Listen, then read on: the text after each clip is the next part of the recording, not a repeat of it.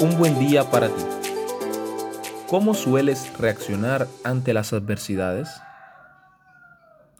Una ley había sugerido en Babilonia que todo el mundo tenía que postrarse ante la estatua de Nabucodonosor cuando sonase la música en señal de adoración.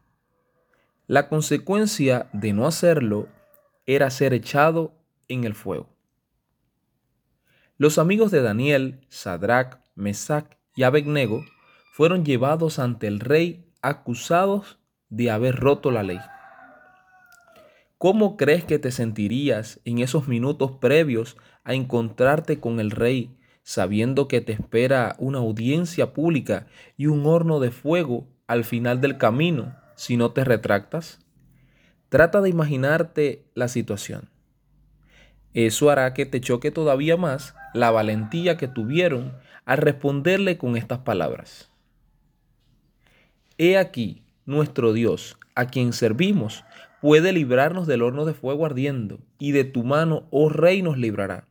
Y si no, sepas, oh rey, que no serviremos a tus dioses, ni tampoco adoraremos la estatua que has levantado.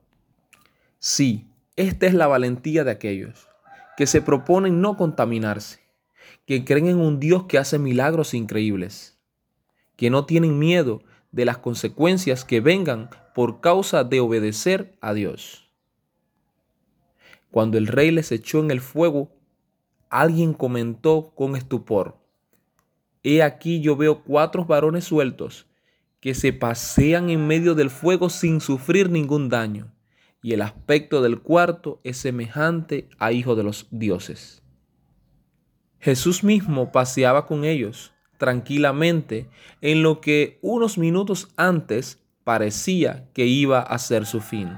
Dios le dio vuelta a la situación. Querido amigo y hermano, Jesús te invita a pasear con Él en medio de las llamas por las que estés atravesando.